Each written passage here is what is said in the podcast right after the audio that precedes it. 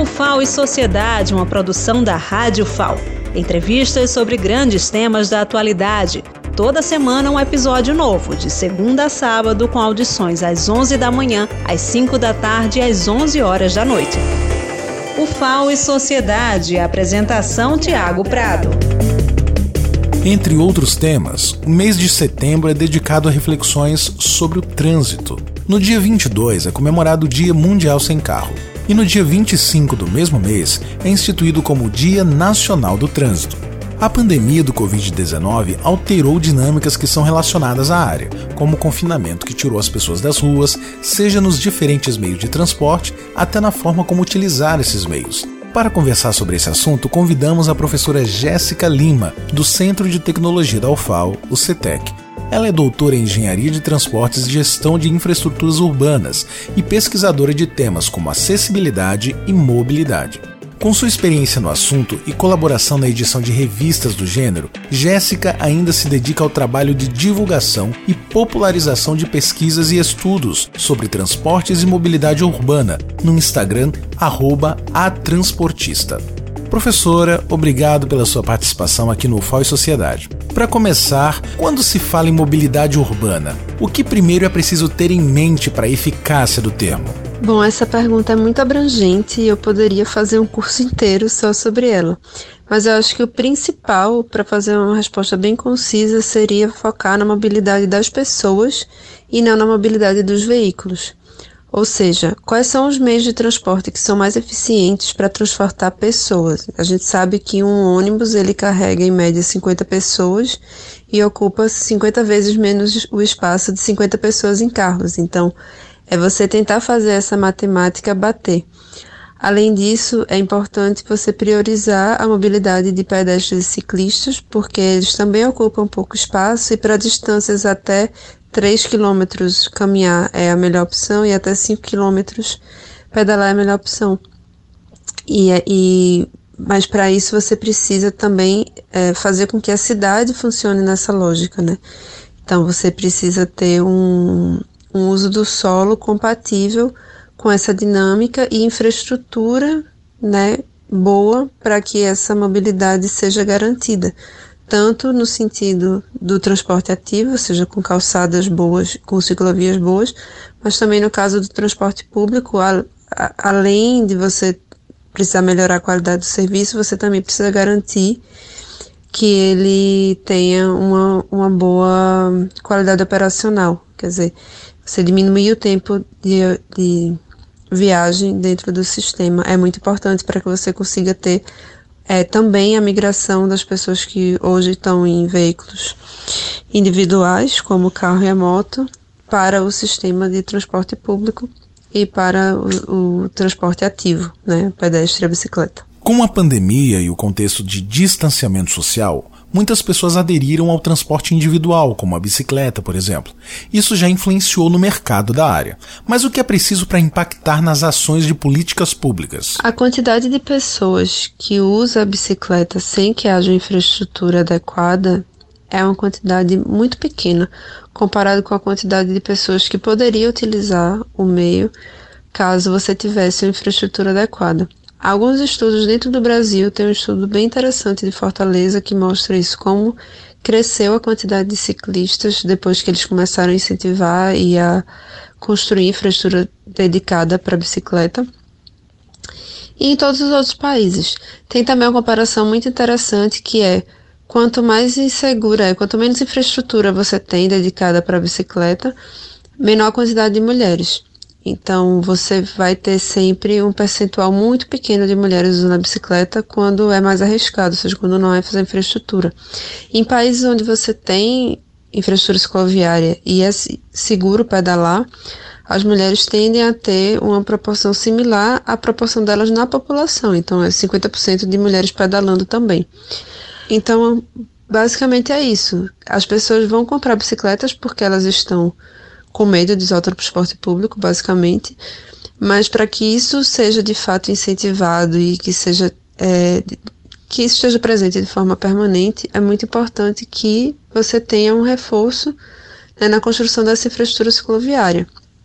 Em Maceió a gente tem ainda uma malha cicloviária muito deficiente e que pode certamente ser aumentada em, em muitos e muitos quilômetros para que ela de fato passe a atender a uma população que precisa usar esse modo de transporte é, e que gostaria de usar, né? Tem os que já usam e os que gostariam de usar como modo de transporte principal, que é um modo limpo, é um modo barato, é um modo saudável.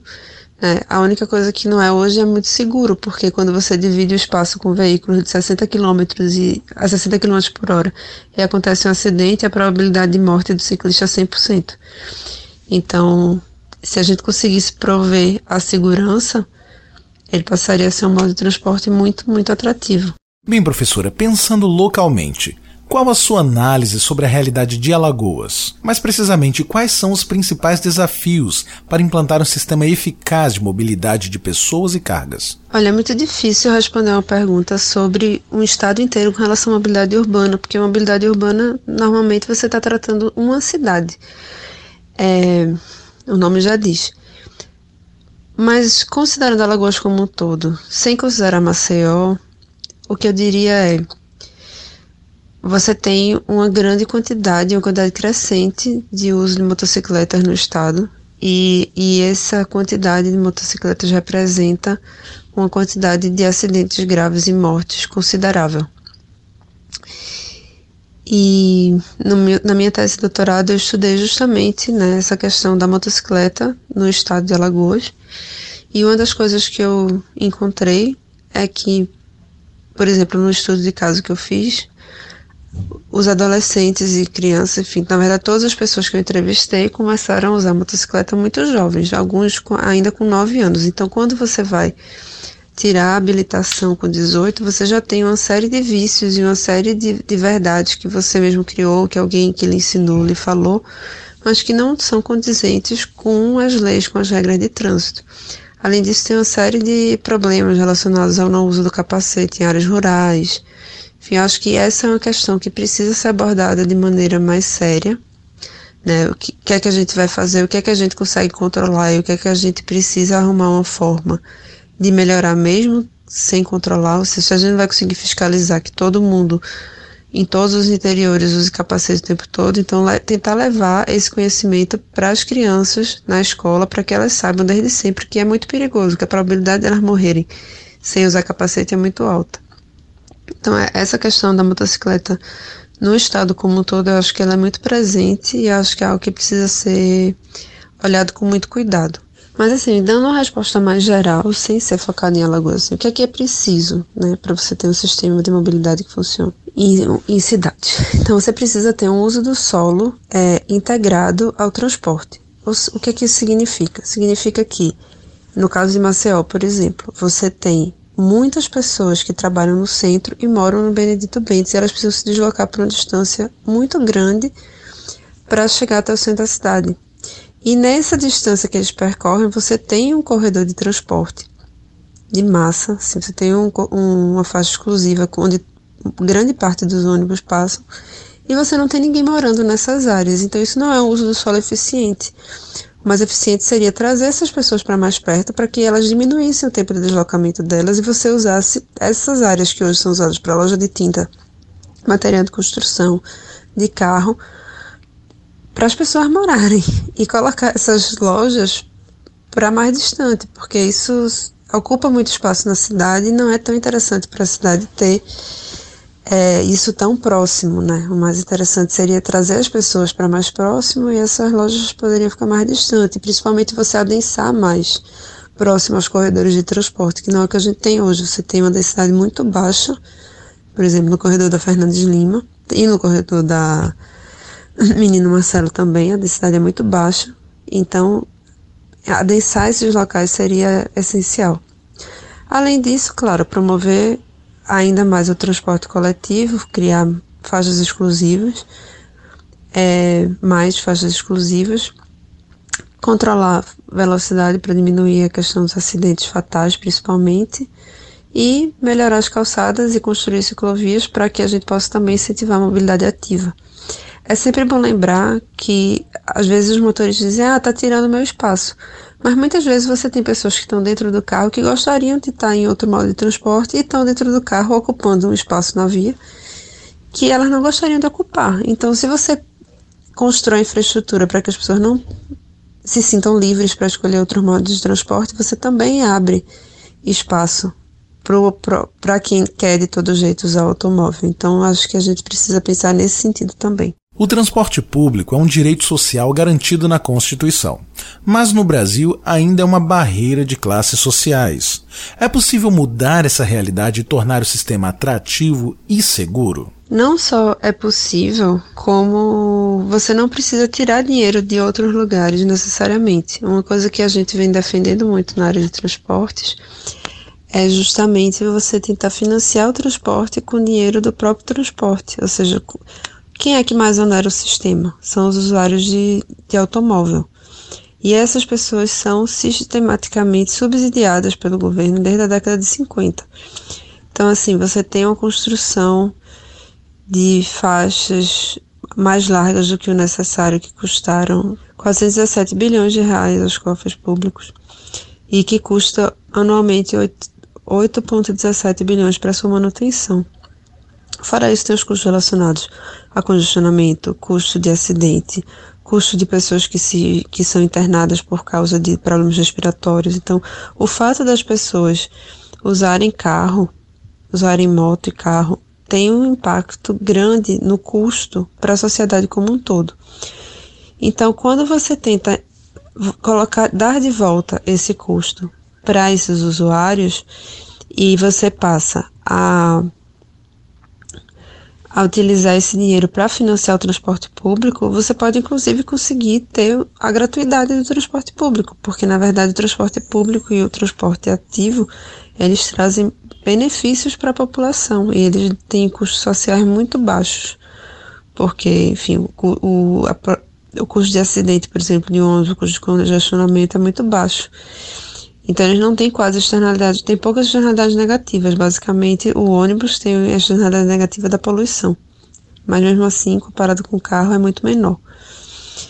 Então, se, você conseguisse cobrar né, mais dos carros, através, por exemplo, de cobrança de estacionamento, de é, pedágio urbano, ou mesmo aumentar um pouco o imposto sobre a gasolina, você teria um, uma forma de financiar o transporte público de qualidade sem precisar é, onerar outras áreas primordiais como saúde e educação. Além do dia 25 de setembro ser dedicado às reflexões sobre o trânsito, no dia 22 do mesmo mês é comemorado o Dia Mundial Sem Carro.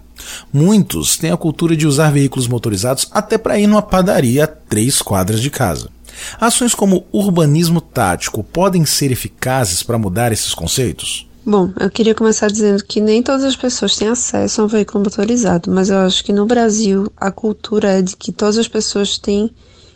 Todas não, mas a grande maioria tem vontade de ter. Então, quem está dentro do ônibus está sonhando que tem a moto, está sonhando que tem um carro. Isso é triste, mas é a realidade. E isso está muito relacionado também com questões de segurança pública. E você perguntou com relação ao urbanismo tático. Então, o urbanismo tático, ao trazer vida para a cidade, ao fazer a cidade mais caminhável, mais brincável, mais ter, ter mais vida, ter mais alegria, né? É, tornar o espaço urbano mais atrativo, ela também convida as pessoas a estarem ali e torna também a cidade mais segura. Então, é, nesse sentido, com a sua urbanismo tático, você passa sim a ter é, a tornar né, o caminhar mais atrativo, porque hoje o que a gente tem em Maceió e em todo o estado, na verdade, são calçadas muito muito ruins, assim, tirando a orla, basicamente, é, a cidade tem calçadas muito ruins, ou quando existe calçada.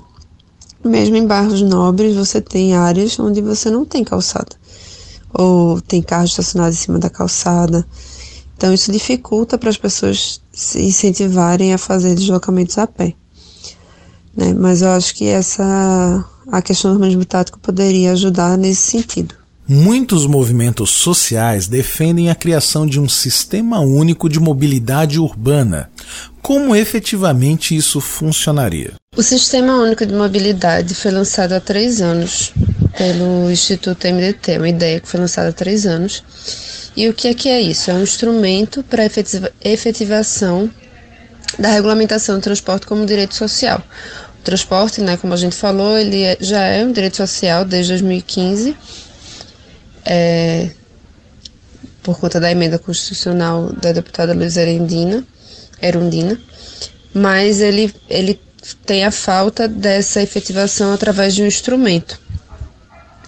Então, o SUM, né, que seria o Sistema de Mobilidade, ele prevê isso. E seria análogo, mais ou menos, à organização do modelo sistêmico que nós temos do Sistema Único de Saúde e do Sistema Único de Assistência Social, o SUAS. Então, essas duas áreas, a saúde e a assistência social, elas conseguiram se fortalecer se organizando nesses sistemas únicos. E um dos problemas que a mobilidade urbana tem hoje é justamente que ela é caracterizada por uma estrutura que é muito fragmentada e que tem uma séria dificuldade de integração com outras áreas, me mesmo dentro de um mesmo ente federativo. E aí isso dificulta muito a implementação da, de políticas públicas relacionadas com a mobilidade urbana.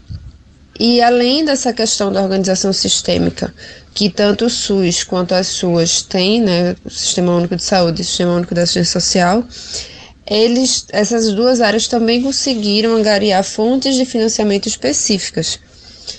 É, então, elas são, de acordo com o artigo 195 da Constituição de 88, financiadas por toda a sociedade. E elas têm percentuais mínimos para aplicação dentro das dotações orçamentárias. Enquanto isso, a mobilidade urbana ela não tem nenhum tipo de financiamento do governo federal, né? Teve agora um, um pacote de salvação de 4 bilhões, mas no geral ela não tem. É, então a área convive com uma falta de recursos endêmica e o único financiamento que existe hoje praticamente é os usuários pagantes. 89% das. Esse é um estudo do IDEC, 89% das, das tarifas no Brasil são pagas inteiramente pelos, pelos usuários. Só 11% tem algum tipo de, de auxílio, subsídio, etc. Bom, e aí o que é que se baseia, né, a criação desse sistema único de mobilidade? Então, tem alguns pressupostos básicos que embasam a ideia de que você deveria ter um sistema único de mobilidade que fosse que unificasse a área e que gerasse uma, uma fonte de financiamento coletiva e contínua para o setor. São elas essas, esses pressupostos são é um serviço essencial e um direito social assegurado na Constituição. Ele é um dever do Estado. Ele é um instrumento para a garantia do direito e acesso à cidade para a inclusão social. Ela, a mobilidade é reconhecida como indutora do desenvolvimento urbano e estruturadora do território, com capacidade de integração e gestão política. Então, por isso, no SUM, SUM, o Estado assumiria a obrigação de assegurar esses recursos orçamentários e financeiros para que essas ações de mobilidade pudessem ser executadas. É, e além, além dos recursos originários do, do orçamento dos estados, você também teria receitas decorrentes de outras fontes, como por exemplo as que são da lei dos, dos instrumentos de gestão previstos na Lei 2587/2012, a Política Nacional de Mobilidade Urbana é, são listados 14 instrumentos possíveis para a gestão de demanda do, do tráfego, né, da mobilidade urbana.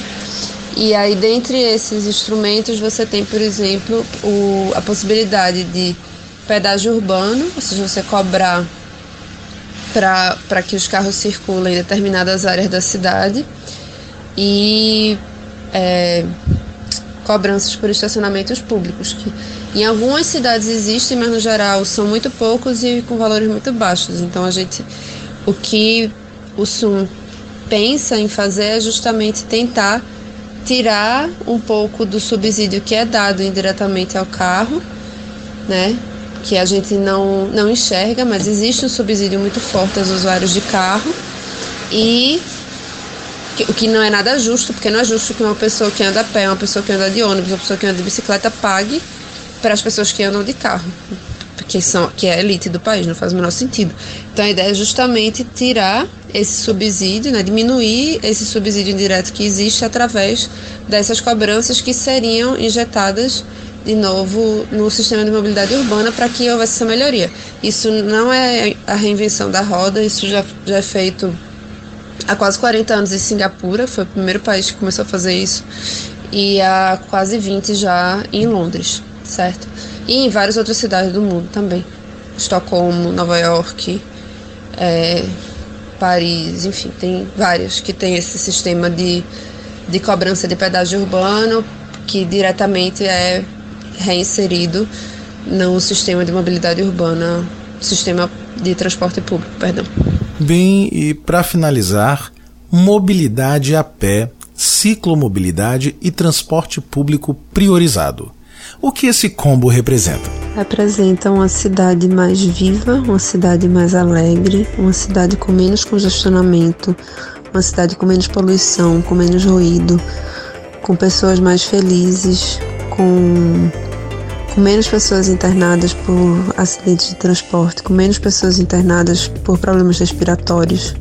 Essa cidade é uma cidade com certeza mais feliz. Professora Jéssica Lima, eu quero agradecer muito a sua participação aqui no UFAO e Sociedade e a vocês, nossos ouvintes, muito obrigado pela audiência. Até a próxima semana.